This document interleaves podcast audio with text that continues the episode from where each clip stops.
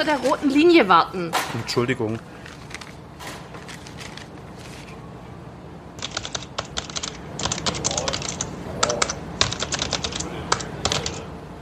So, jetzt, bitteschön, wie kann ich Ihnen helfen? Ja, guten Tag. Mein Hausarzt schickt mich her. Ich habe diese Einweisung wegen Rückenschmerzen von ihm bekommen und er meinte jetzt, ich soll direkt zu Ihnen in die Notaufnahme. Das ist ja mal wieder typisch. Mit Rückenschmerzen direkt zu uns ins Krankenhaus. Naja, dafür können Sie nichts.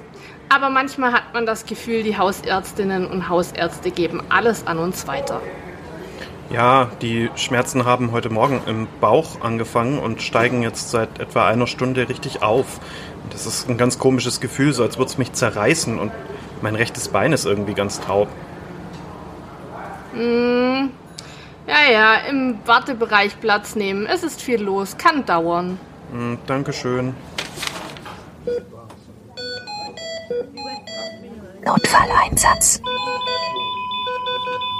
Retten. Ja, so ähm, kann es laufen in einer deutschen Notaufnahme. Kann. Muss es nicht, aber es kann. Und das ist ein schöner Einstieg in unsere Neujahresfolge. Frohes Neues zusammen. Gutes neues Jahr. Ja, ich bin Mike, Notfallsanitäter, ähm, ja, HEMS DC, Praxisanleiter. Und mit mir zusammen, wie immer, die Gabi. Gesundheits- und Krankenpflegerin und Redakteurin bei Time.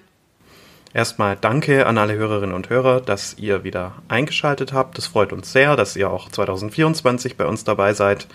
Und ja. Ja, herzlichen Dank an alle und ähm, ja, bewertet uns gern, abonniert uns gern, interagiert mit uns, lasst von euch hören. Genau. Der Redaktionsplan für 2024 steht fest. Wir äh, bedanken uns an der Stelle ganz herzlich bei allen unter euch, die uns Themen geschickt mhm. haben. Das waren am Schluss tatsächlich richtig viele Themen. Und wir haben da jetzt mal zwölf ausgewählt, um euch ein interessantes Jahr 2024 mit uns zu bieten. Ja, Du, du willst heute, glaube ich, schon etwas verraten, oder? Heute äh, will ich äh, etwas verraten, genau. Und zwar wird ja im Mai, wie jedes Jahr, die Redmobil stattfinden. Mhm. Die größte Messe für Rettungsdienst und äh, Medizinprodukte und Feuerwehr und Bevölkerungsschutz in Deutschland. Und ja, da werden wir dieses Mal vor Ort sein für euch als Podcast und live von der Redmobil berichten. Ja, das äh, versetzt mich äh, in Angst und Schweiß. ja, mich durchaus auch. Ja, ich bin noch gespannt, wie das wird, aber das ist ein schönes Projekt, da fieber ich jetzt schon drauf hin. Und ja, mehr dazu dann, äh, ja, wenn es Richtung Redmobil geht. Vielleicht mhm. treffen wir da den oder die ein oder anderen von euch auch. Ich bin gespannt. Bevor es soweit ist, begeben wir uns heute aber mal in den Bereich der Einsatztaktik und wir wollen uns mit der Triage beschäftigen, wie auch im Fallbeispiel äh, mal kurz angeteasert. Ähm, Mike, aber ab wann kommt denn Triage im Rettungsdienst zum Einsatz? Ja, gute Frage. In der Klinik haben wir das ja im Prinzip jeden Tag, wenn sich Leute vorstellen. Ähm, Im Rettungsdienst typisch ist der individualmedizinische Notfall und da muss natürlich keine Triage erfolgen. Ähm, mhm. Wenn es aber ein Missverhältnis gibt, äh, ich drück's mal sehr förmlich aus, zwischen Behandlungskapazität und Patientinnen und Patienten, dann muss eine Triage erfolgen. Das heißt, theoretisch bereits ab zwei Patientinnen oder Patienten kann eine Triage notwendig sein, denn ich muss ja als ersteintreffender Rettungswagen entscheiden, um mhm. wen kümmere ich mich denn zuerst. Also das ist ja auch schon eine Form der Triage. Und der Begriff mhm. ist ja wahnsinnig durch die Medien gegangen im Zuge der Corona-Krise, der Pandemie, mhm ähm, dass eine Triage notwendig wird, da hat die Bevölkerung gar nicht auf dem Schirm gehabt, dass Triage ähm, in anderer Art und Weise seit vielen Jahren gängige Praxis in der Medizin ist und auch erfolgen muss. Mhm. Hm, ich hatte ja. damals, äh, als ich äh, Schüler war zum Notfallsanitäter, einen Ausbilder. Und der hat mir mal den, den bezeichnenden Satz gesagt, schau dir bei einem Verkehrsunfall zuerst immer die Patientinnen und Patienten an, die nicht mehr schreien. Ja, und genau das ist Triage. Wer braucht die Hilfe denn am dringendsten? Sehr, sehr treffend. Bei wem muss sofort interveniert werden? Wer kann nicht warten? Und ja, das gilt es herauszufinden und es gibt verschiedene Systeme zur präklinischen Triage, sage ich mal. Deswegen würde ich jetzt einfach mal mhm. das gängigste vorstellen und das heißt MSTART. Ja, für was steht MSTART? Das ist eine Abkürzung und steht für Modified Simple Triage and Rapid Treatment. Ähm, wir haben uns über MSTART auch schon mal kurz unterhalten in unserer Einsatztaktik-Folge. Ähm, das müsste Folge 10 gewesen sein, irgendwie vorletztes Jahr, also es ist schon eine Weile her. Ähm, und jetzt gehen wir da noch mal ein bisschen genauer drauf ein. Mm, MSTART ist nämlich eigentlich ein ziemlich simples System, das, wie der Name schon sagt, modified an äh, die Begebenheiten draußen angepasst wurde. Und die erste Frage, die man sich bei MSTART stellt, ist immer, ist der Patient oder die Patientin gehfähig? Und wenn wir das mit Ja beantworten können, dann ist der oder die Patientin automatisch grün. Das heißt, es erfolgt hier gar keine weitere Triage mehr, gar keine weitere Untersuchung äh, mehr. Das steht die Farbe grün dann hier bereits schon fest und es hat im, Hinterko im Hintergedanken äh, den Grund, dass so eine Triage so schnell wie möglich erfolgen muss. Und man geht einfach bei der Erstsichtung, also das erste Mal, wenn wir beim großen, bei einer großen Schadenslage oder so durch die Menschenmassen gehen sozusagen, dann ähm, ja, geht es darum, möglichst schnell eine Entscheidung zu treffen. Man geht davon aus, dass jede Patientin, jeder Patient, der laufen kann, zunächst mal nicht in Lebensgefahr schwebt. Ja, ähm, der nächste Punkt ist dann auch ja, sehr bezeichnend. Und zwar steht hier tödliche Verletzung. Also, naja, ist der Patient aktuell am Leben? Und wenn nein, dann erfolgt nur noch eine Todesfeststellung durch den Arzt. Also es wird hier schwarz triagiert, wobei schwarz nicht für Exitus steht, sondern einfach nur für keine Behandlung. Okay. Der Tod darf ja nur durch ärztliches Personal festgestellt werden. Dementsprechend stellen wir hier nicht den Tod fest, aber wir würden jetzt zum Beispiel keine ähm, Wiederbelebungsmaßnahmen einleiten. Wir würden keine CPR beginnen. Ähm, ja, und ich denke, es ist auch nachvollziehbar, warum und wieso. Denn wenn ich jetzt fünf Verletzte habe und binde äh, zum Beispiel eine Ärztin oder ein Arzt, ein Notfallsanitäter, Notfallsanitäter, RS und so weiter bei einer Reanimation, dann kann ich den anderen eventuell schwer verletzten Patienten natürlich nicht akut helfen in der Situation. Und eventuell hätten wir am Schluss die Reanimation, die es ohnehin nicht geschafft hab, hätte äh, und dann auch nicht geschafft hat, so blöd das klingt, und im Verlauf noch weitere Todesopfer zu beklagen, denen man aber hätte helfen können durch zeitnahe Intervention. Sehr leichtfertig wird äh, die schwarze Kategorisierung ähm, aber auch nicht gewählt. Ne? Also Nee, bestimmt nicht. man äh, prüft da schon wirklich die Schadenslage und ähm, entscheidet mit sehr, sehr viel Bedacht. Ganz genau. Und äh, toll, dass du das ansprichst. Der Bedacht ist nicht, oder das Bedenken dieser, dieser schwarzen Karte ist natürlich elementar wichtig. Stell dir vor, du hast einen Verkehrsunfall mit 20 Verletzten. Und ähm, von diesen 20 Verletzten sind aber 19 leicht verletzt. Die haben Kopfplatzwunde, bisschen Nackenschmerzen und so weiter. Also die müssen alle vielleicht ärztlich untersucht werden oder in ein Krankenhaus transportiert werden, aber keiner davon schwebt in Lebensgefahr. Und jetzt haben wir aber noch den letzten Pati die letzte Patientin oder den letzten Patient ähm, und die, der oder die wäre reanimationspflichtig. Dann würden wir die Reanimation natürlich viel eher beginnen, wie wenn wir zehn rote, also zehn Patientinnen und Patienten in Lebensgefahr hätten. Also hier muss man natürlich schon ein bisschen abwägen. Ja, in nächster Instanz fragen wir uns, ist Atmung vorhanden? Und wenn nein, werden die Atemwege freigemacht. Hier fängt man jetzt nicht groß an zu intubieren oder abzusaugen. Hier wird einfach nur ein Güdeltubus äh, eingelegt, der ESMA-Handgriff verwendet und dann wird kontrolliert, ob jetzt äh, eine Atmung vorhanden ist. Ähm, wir schauen dann, ob die Atemfrequenz äh, zwischen 10 und 30 pro Minute liegt. Wenn sie drunter oder drüber liegt, ist der Patient automatisch rot. Ähm, also rot bedeutet so viel wie Sofortbehandlung, schwer verletzter, kritischer Patient, der ohne Behandlung quasi relativ zeitnah ähm, ja, in den Kreislaufstillstand gehen wird. Wir fragen uns dann, äh, ob es eine spritzende Blutung gibt. Wenn ja, dann wird die sofort gestillt. Und wir fragen uns, ob der Radialispuls tastbar ist. Wenn nein, ist auch diese Patientin oder dieser Patient sofort als rot kategorisiert. Und wo kommt das her? Der, der ist sehr zentralisiert, der Patient, wenn kein radiales Puls tastbar ist. Genau, also so, so ist der Gedankengang. Man sagt so grob als Richtwert, wenn ich, wenn ich peripher an der Radialis einen Puls tasten kann, dann ist der Blutdruck mindestens bei 80 und alles drunter wäre dann schockig, schrägstrich zentralisiert, so wie du das schon richtig sagst. Ähm, es gibt Forschungen, die das widerlegen. Es ist aber trotzdem ein Richtwert und hat damit auch meiner Meinung nach seinen Platz im M-Start-Algorithmus verdient. Der nächste Punkt ist dann die Frage, kann der Patientin, die Patientin, nee, der Patient, die Patientin, so ich komme schon ganz durcheinander, einfache Befehle befolgen? Und wenn nein, also zum Beispiel, wenn er oder sie nicht in der Lage ist, die Hände nach oben zu nehmen oder sowas, ist er auch als rot kategorisiert. Und zu guter Letzt, ergänzend zu all diesen Punkten, wird noch äh, die Frage gestellt, liegt ein schweres Inhalationstrauma mit Stridor vor? Wenn ja, ist der Patient auch rot. Mhm.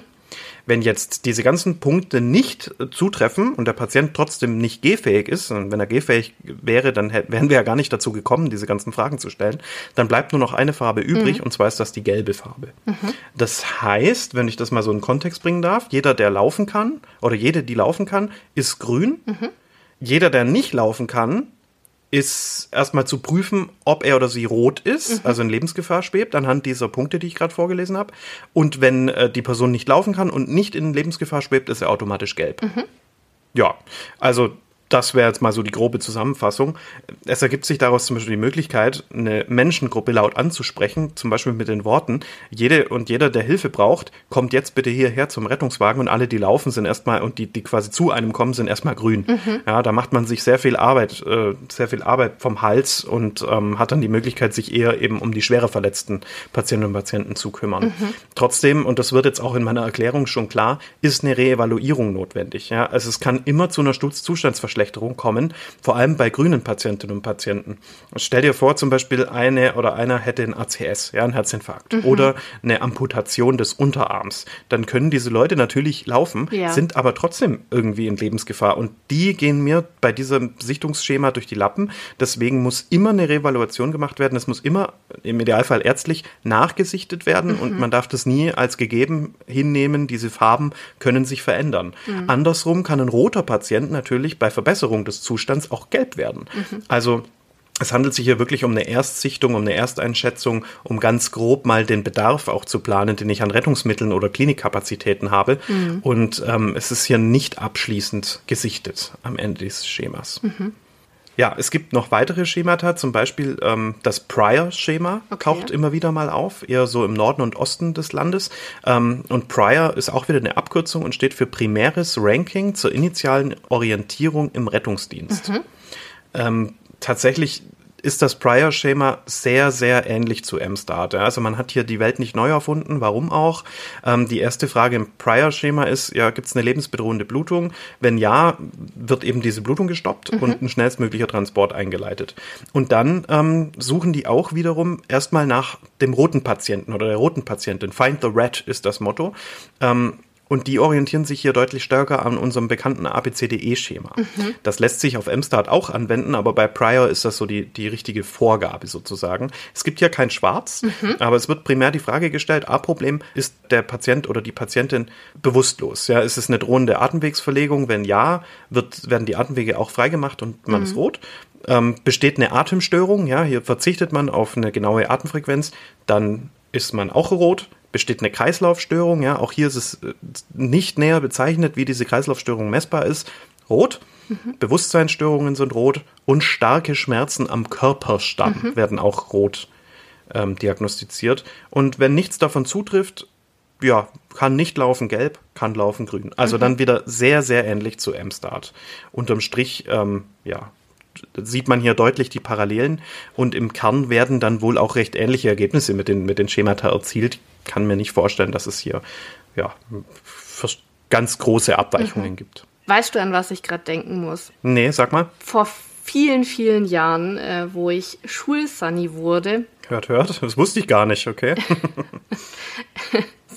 Ewig her.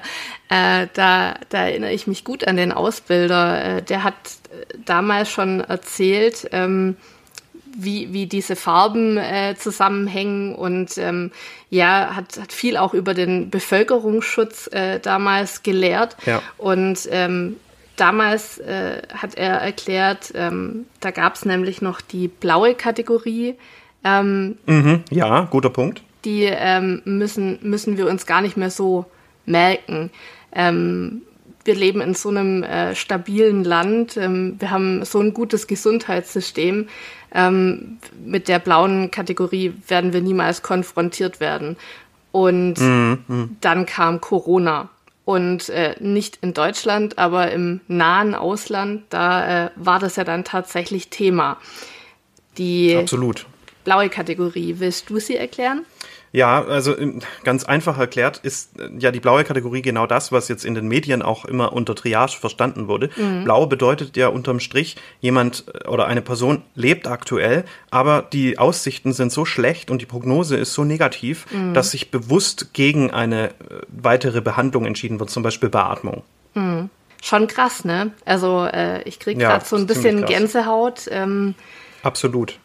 Heftiges Thema und äh, Bevölkerungsschutz äh, geht uns im Rettungsdienst alle an.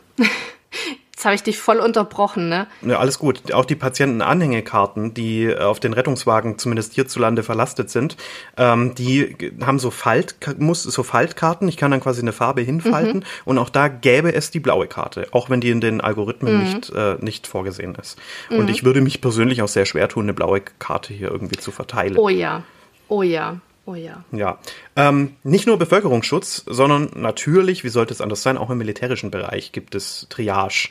Und mhm. ähm, da hat es ja noch ganz andere äh, Gedanken, auch äh, zum Beispiel die Frage, kann ich den, die Verwundeten aktuell überhaupt wegtransportieren? Ja, oder muss mhm. ich die vor Ort versorgen und so weiter? Eine, eine, Knappheit an Ressourcen spielt hier eine ganz andere und tiefere Rolle. Und ähm, ja, da gibt es Schemata, die militärisch adaptiert werden können und zum Beispiel auch hier für eine Terror- oder Amoklage Verwendung finden können. Ja, so ein kleiner mhm. Wink mit dem Zaunpfahl. Es wird vielleicht auch Thema in einer der kommenden Folgen werden. Mhm. Und besonders erwähnen will ich hier den Field Triage Score, FTS, weil der sehr, sehr schnell und einfach äh, funktioniert. Der besteht nur aus zwei Bestandteilen und man kann ihn sich deshalb gut merken und ganz schnell durchführen. Und der FTS wurde von Streitkräften im Irak und in Afghanistan äh, entwickelt, beziehungsweise die dort gesammelten Daten sind hier eingeflossen. Mhm. Und ähm, es gibt eigentlich nur zwei Punkte, wie schon gesagt. Peripherer Puls, nicht oder schlecht tastbar. Ähm, dann gibt es null Punkte. Und mhm. wenn er tastbar ist, gibt es einen Punkt. Und Motorik gemäß Glasgow Coma Scale unter sechs, also folgt nicht einfachen Befehlen, dann gibt mhm. es null Punkte. Und sechs, also wenn der bei sechs ist, also folgen kann, ähm, mhm. dann gibt es einen Punkt. Das heißt, ich kann nur maximal zwei Punkte erreichen. Ich kann einen Punkt erreichen oder null Punkte erreichen. Mhm. Und hier wurde äh, erforscht, dass Patientinnen und Patienten mit einem FTS von zwei Punkten signifikant niedrige, niedrige Wahrscheinlichkeit haben zu versterben, als alle, die weniger Punkte haben. Mhm. Ja, und zu guter Letzt, das finde ich auch noch sehr interessant, weshalb ich es jetzt hier auch nochmal bewusst erwähnen möchte, es gibt auch Forschungen auf dem Bereich äh, der präklinischen Triage und mhm. mit der Vorstellung einer meiner Meinung nach sehr interessanten Studie würde ich dann meine Ausführungen jetzt auch schließen. Und mhm. zwar ähm, ja, gab es eine Forschung unter Paul et al aus dem Jahre, jetzt muss ich mal kurz gucken, was wann war das dann? 2009 ist es publiziert worden, ähm, mit dem Titel Validierung der Vorsichtigungen nach dem MSTART-Algorithmus, eine Pilotstudie zur Entwicklung einer multizentrischen Evaluation. Und mhm. was die hier gemacht haben, ja, sie wollten einfach nur die Sicherheit und Genauigkeit äh, solcher Konzepte validieren. Na, das gab es bisher nicht. Und als Methode haben die Einsatzkräfte des Rettungsdienstes gewählt und die haben am Unfallort bei, also auch wenn nur eine Person verletzt war, einfach mhm prospektiv mal das M-Start durchgeführt und haben Farben vergeben. Und in der Notaufnahme oder im Schockraum sozusagen erfolgte dann nochmal eine Einteilung nach diesem Farbmuster anhand der dort behandelnden Schockraumteams. Mhm. Und ja, jetzt zu den Ergebnissen, die sehr interessant sind. Ähm, 151 unfallverletzte Patientinnen und Patienten wurden in diese Studie eingeschlossen. Ja, also man hat nur traumatologische Notfälle gewählt. Mhm. Und nach MSTART wurden 62,3 Prozent dieser Patienten und Patienten vom Rettungsdienst korrekt kategorisiert, 27,1 Prozent unter und 10,6 Prozent überbewertet. Ja, mhm. also doch durchaus ein Drittel wurde unterbewertet.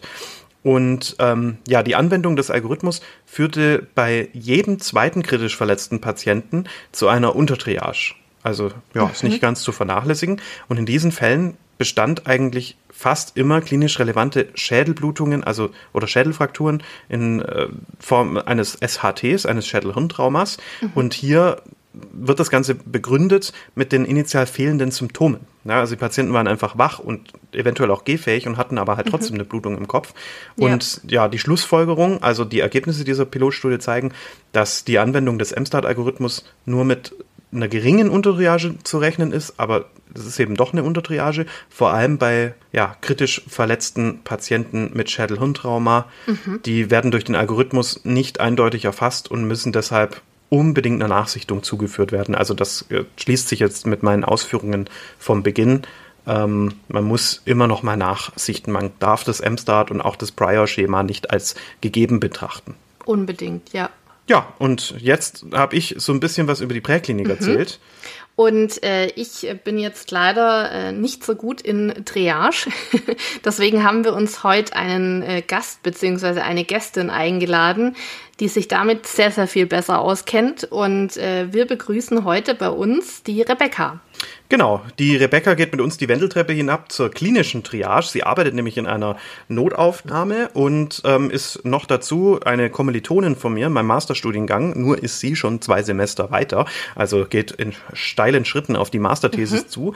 Hat sich trotzdem Zeit genommen, um uns heute ein bisschen was zur Triage in der zentralen Notaufnahme, also im klinischen Setting zu erzählen. Da bin ich sehr dankbar.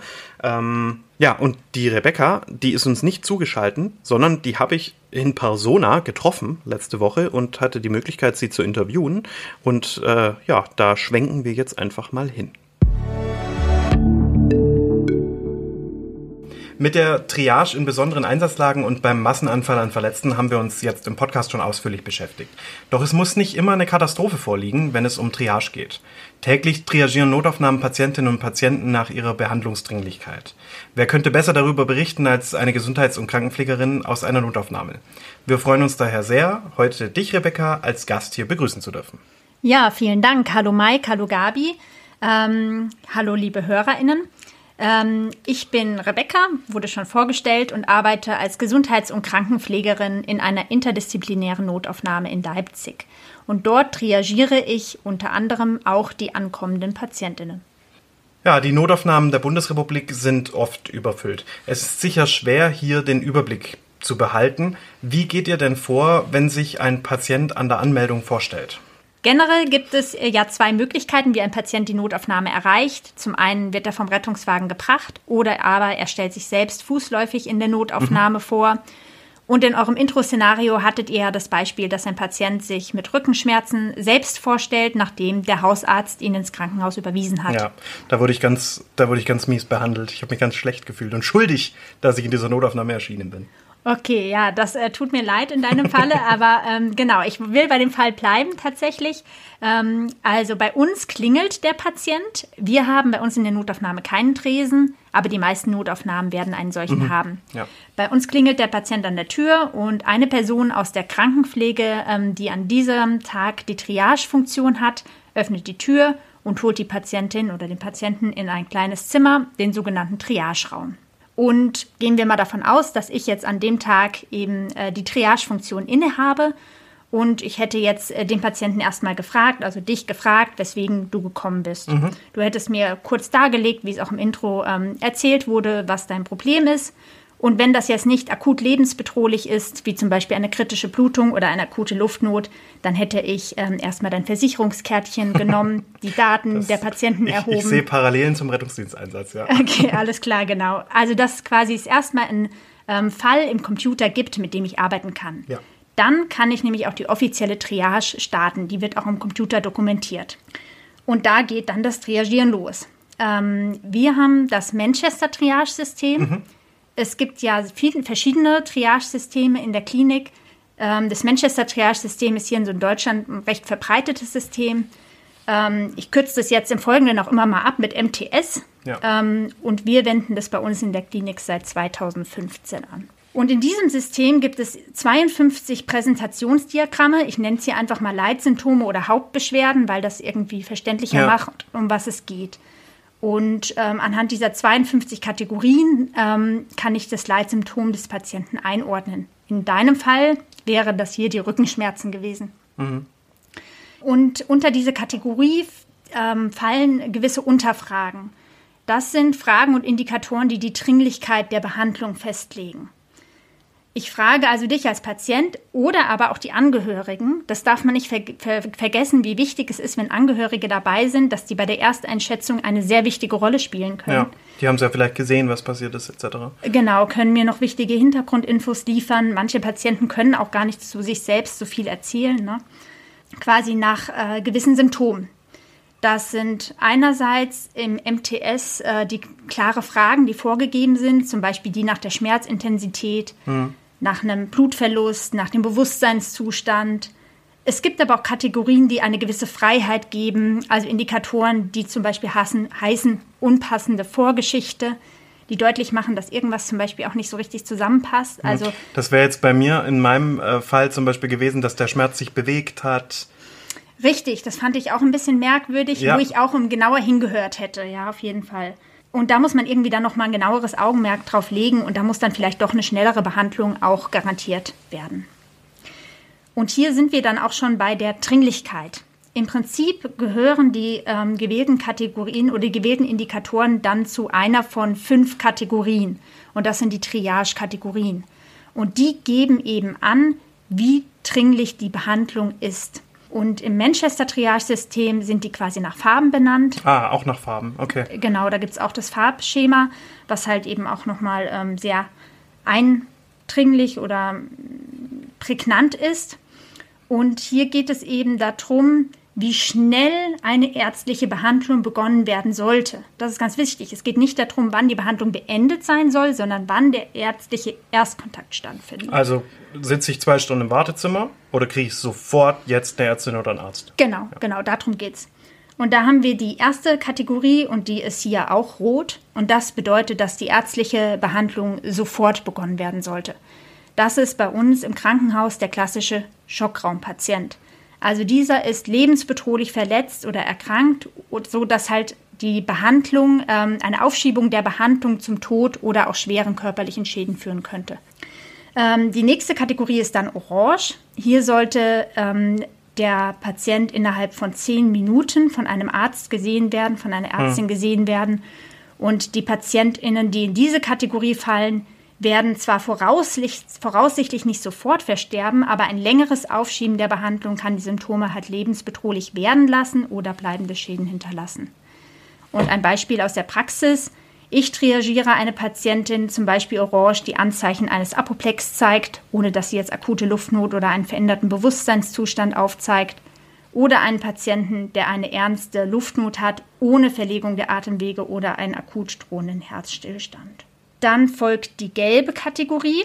Hier sollte die ärztliche Behandlung innerhalb von 30 Minuten beginnen. In diese Kategorie fallen schon deutlich mehr Patientinnen bei uns in der Notaufnahme. Solche mit mäßigen Schmerzen, mit kleinen unstillbaren Blutungen, mit einer unpassenden Vorgeschichte, mit anhaltendem Erbrechen und, und, und. Da kann ich vieles aufzählen. Hier nur ein paar Beispiele. Und die nächste Kategorie ist dann auch die grüne Kategorie. Die habt ihr ja in der Präklinik auch schon mhm. erwähnt. Die betrifft den größten Teil der PatientInnen das in der Notaufnahme. Gedacht, ja. mhm. Genau. Hier hat das ärztliche Personal 90 Minuten Zeit, bis die mhm. Behandlung beginnen sollte. Das ist zum Beispiel ein äh, Patient, der umgeknickt ist, leichte Schmerzen angibt und keine Fehlstellung aufweist an der Extremität. Das ist ein sehr häufiges Beispiel aus der Notaufnahme. Ja, ja. Genau, und die letzte Kategorie, die es noch gibt, die fünfte, das ist die blaue Kategorie. Und hier mhm. Achtung, dies entspricht eben nicht dem präklinischen Scoring-System, welches zum Beispiel einem Mann für einen Massenanfall an Verletzten eingesetzt wird. Ja. Weil hier würde ja die Farbe Blau für sehr schlecht stehen. Für sterbende Patienten innen im Prinzip stehen. Und im Manchester Triage-System ist es genau andersrum. Hier steht die Farbe Blau für den nicht dringlichen Patienten. Hier darf die Dauer bis zum ärztlichen Erstkontakt 120 Minuten betreffen. Okay. Das ist für mich ein Patient, der mir angibt, dass er sich vor ein paar Tagen den Zeh gestoßen hat ja. oder ein Patient, der Schnupfen. mir angibt, ja, dass er Schnupfen hat, genau, oder halt schon auch die Beschwerden seit Jahren, ohne dass jetzt eine akute Verschlechterung mhm. der Beschwerden eingesetzt hat. Dann ist aber jetzt ähm, nicht nur die Anamnese und die Frage nach Symptomen ähm, sehr, sehr wichtig, sondern natürlich auch, dass ich Vitalzeichen erhebe, mhm. also Blutdruck, Puls, Temperaturen, ja. Atemfrequenz. Genau, spannend, weil beim Massenanfall Verletzten geht es natürlich darum, ganz, ganz schnell eine Farbe zu finden und wir sollten immer nicht länger als 30 Sekunden pro Patient, pro Patientin brauchen. Deswegen äh, wird äh, beim Mann tatsächlich äh, werden da keine Vitalparameter erhoben. Das finde ich sehr spannend, dass das bei euch aber dann zum Standardrepertoire gehört. Genau, das ist absoluter Standard und kann ja auch ein wichtiger Indikator für die, für die Dringlichkeit der ja. ähm, Erkrankung sein. Ähm, und deswegen ist das hier absolut wichtig. Und ich finde auch, auch schon in der Erstanamnese und der Ersttriagierung gehört eben eine ausführliche Anamnese dazu. Wir erfassen hier zum Beispiel auch die Glasgow Coma Scale ganz mhm. Mhm. Ähm, standardisiert. Ja, der und die aufmerksame Hörerin hat es wahrscheinlich schon erkannt. In unserem Intro heute, da stand ich armer Tropf in der Notaufnahme mit Verdacht auf eine Aortendissektion. Und naja, hier ist keine Triage erfolgt, ne? da ist es abgestuft worden, so als, als Rückenschmerzen. Die, die Gabi hat mich in, in, in den Wartebereich der Notaufnahme verfrachtet. Ähm, das wäre bei dir dann in der Triage wahrscheinlich spätestens beim Messen der Vitalparameter aufgefallen, oder? Ja, ich wäre schon bei deinen Beschreibungen auf jeden Fall stutzig geworden. Mhm. Ich habe auch am Anfang gedacht, so Rückenschmerzen, gesagt hast, dass der Schmerz wandert, auch von Rücken und Bauch ja, und ja. so.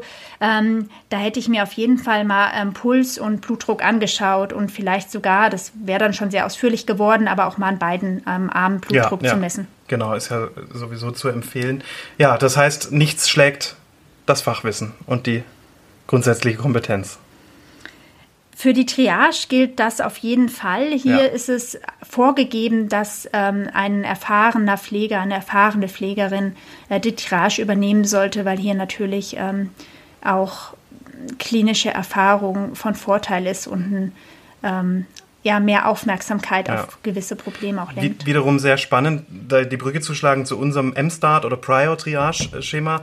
Ähm, denn das spielt bei uns tatsächlich eine untergeordnete Rolle. Die, Schem die Schemata müssen ganz einfach sein und im Prinzip kann die jeder Anfänger anwenden, weil die ganz klar sind und ja, finde ich sehr interessant.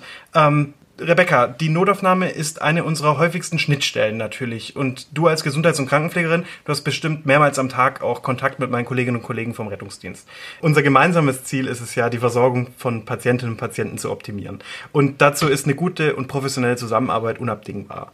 Jetzt frage ich dich mal ganz persönlich, gibt es aus deiner Sicht denn etwas, was du dir vom Rettungsdienst wünschst? Hier ist deine Möglichkeit, es hinauszuschreien.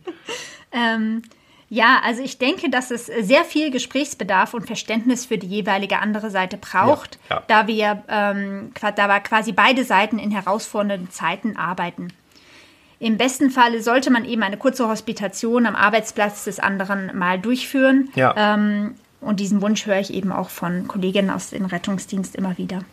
Ja, wir haben Aber, das halt einmal während der Ausbildung und danach auch nie wieder. Ne? Da, da, hat man keine Schnittstelle mehr auf, auf die mhm. Art und Weise. Ja. Für die PatientInnen würde ich mir wünschen, dass sich die Rettungskräfte, bevor sie ein Krankenhaus anfahren, Gedanken machen, ob der Patient in diesem wirklich richtig aufgehoben ist. Mhm. Ich arbeite zum Beispiel in einem Krankenhaus der Grund- und Regelversorgung. Wir decken also nicht alle Fachbereiche ab. Ja. Eine Patientin, die nach einem Sturz eine Pupillendifferenz hat oder ein Patient mit einer auffällig kardialen Anamnese ist bei uns einfach nicht richtig aufgehoben. Wir können ihn nicht versorgen und müssen ihn weiter verlegen, was für den Patient oder die Patientin ähm, unnötig Zeit ähm, verbraucht. Natürlich kann auch der Rettungsdienst nicht alles voraussehen. Ja. Ähm, aber da ihr ja im Normalfall nur einen einzigen Patienten, eine einzige Patientin betreut, könnt ihr euch für die Anamneseerhebung und die Untersuchung die entsprechende Zeit nehmen. Ja. Ähm, und davon kann ähm, der Patient dann im Nachhinein profitieren. Ja, absolut. Verstehe ich total. Und was mir noch wichtig wäre, wo ich die Möglichkeit habe, das mal hier so öffentlich zu sagen, ist, ähm, dass ihr dem Patient, der Patientin ein paar persönliche Sachen einpacken könntet. Denn wenn sie bei uns auf Toilette müssen und keine Schuhe mit haben oder wir sie wieder entlassen können und sie sich im Nachthemd ins Taxi setzen müssen, kann das sehr unangenehm für den Betroffenen Stimmt, ja, da denken sein. wir gar nicht dran. Bei uns geht es immer nur darum, man muss den irgendwo hinbringen. Und das möglichst schnell, genau. ja, ja, ja, ja, ist so. Ja, ja, sehr interessant. Aber es gibt sicher auch ein paar Dinge, die ihr uns, die ihr euch von uns wünscht und ähm, genau. Mit einem Mythos und dann kommen wir zum Ende, musst du mir noch aufräumen. Es hält sich ja in der Bevölkerung hartnäckig, dass man schneller drankommt mit dem RTW. Und ich sage immer allen Patientinnen und Patienten, Angehörigen und so weiter, wer da immer vor Ort sind, das stimmt nicht. Würdest du bitte mit diesem Mythos aufräumen? Ja, absolut. Ähm, das Manchester Triage-System lässt eine Triagierung aufgrund des Verkehrsmittels, mit dem der Patient, die Patientin die Notaufnahme erreicht, überhaupt nicht zu. Danke. Ähm, Ach, wir stellen die gleichen Fragen, messen die gleichen Werte wie den PatientInnen, die sich selbst vorstellen. Wir können natürlich die Übergabe des Rettungsdienstes oder der Notärztin mit in die Triage einfließen mhm, lassen. Mhm. Oft gibt es ja eben schon eine fachkundige Einschätzung, die uns Hinweise darauf geben kann, wie dringlich die Behandlung ist. Aber auch ein Patient, eine Patientin, die sich mit einer Erkältung vom Rettungsdienst ins Krankenhaus fahren lässt, wird bei uns maximal grün triagiert. Sehr schön. Eine, jetzt, einen Punkt habe ich noch. Lest ihr unsere Protokolle? Ähm, ja, ich würde sagen, nicht immer, weil wir hören, also zumindest bei mir in der Klinik hören wir den äh, bei der Übergabe schon mit zu. Also auch die ja. Person, die triagiert, hört die Übergabe ja. mit zu. Verstehe ich. Aber für uns die Protokolle sind tatsächlich ganz wichtig, wenn es um ähm, Kontakte, also um Telefonnummern zu Angehörigen ja. geht oder um nochmal wirklich, wenn es komplexe Fälle sind, nachvollziehen zu können, ähm, was ist da alles schon im Vorfeld passiert ähm, da spielt es dann, hat es dann doch eine Relevanz und auch nochmal Vitalzeichen abzuklären, wenn die sich verändert haben. Also wenn die jetzt bei uns mit einer sehr niedrigen Blutdruck auftauchen und wir uns fragen, ist das schon vorher so gewesen oder hat sich das jetzt in den letzten ähm, Minuten, Minuten ja. verändert, dann ist es ja auch ein wichtiger Indikator, der für die Triage zum ja. Beispiel die Dringlichkeit erhöhen kann. Wir dokumentieren ja auch nicht nur für euch, wir dokumentieren ja auch zum Beispiel wenn der Patient oder die Patientin nicht sprechen kann, dement ist oder ähnliches, dann schreiben wir das nieder. Und nicht zuletzt dokumentieren wir auch für uns. Ne? Also falls irgendwelche Nachfragen kommen, falls rechtliche Probleme auf uns zukommen, ist eine gute Dokumentation unabdingbar. Rebecca, das war super interessant. Vielen herzlichen Dank, dass du dir heute Zeit genommen hast, hier auch äh, dich persönlich zu treffen. Das war super spannend. Ähm, vielen Dank und alles Gute für dich und für deine Masterarbeit.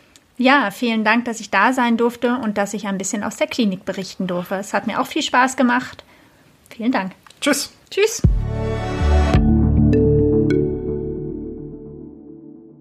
Ja, das war Rebecca. Und das bringt uns auch zum Ende der heutigen Folge.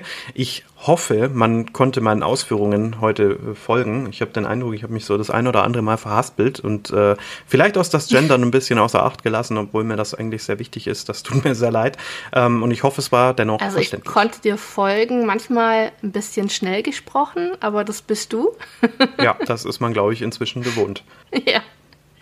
Ähm, vielen Dank fürs Zuhören. Ähm, lasst uns wissen, wie es euch gefallen hat. Ähm, wir wünschen euch für das äh, Jahr 2024 nur das Beste. Wir freuen uns darauf, euch zu sehen. Auf der Redmobil. Sagt's weiter. Ja, genau. Ja, wir haben viele, viele spannende Themen. Äh, da freue ich mich auch schon sehr drauf. Beim ein oder anderen Thema musste ich mich auch doll durchsetzen, weil ich das unbedingt besprechen wollte, weil ich dafür so brenne. Und ja, seid gespannt. Sagt's weiter, abonniert uns und äh, ja, bis nächsten Monat. Tschüss. Bis dahin, tschüss. Diese Folge von Notfalleinsatz retten ist eine Produktion von Thieme aus dem Jahr 2024. Das Skript entstand in Zusammenarbeit mit der Redaktion von Retten Notfallsanitäter. Autoren und Stimmen Mike Mann und Gabi Wagner. Schnitt und Sound Daniel Dünchem. Notfalleinsatz. Retten.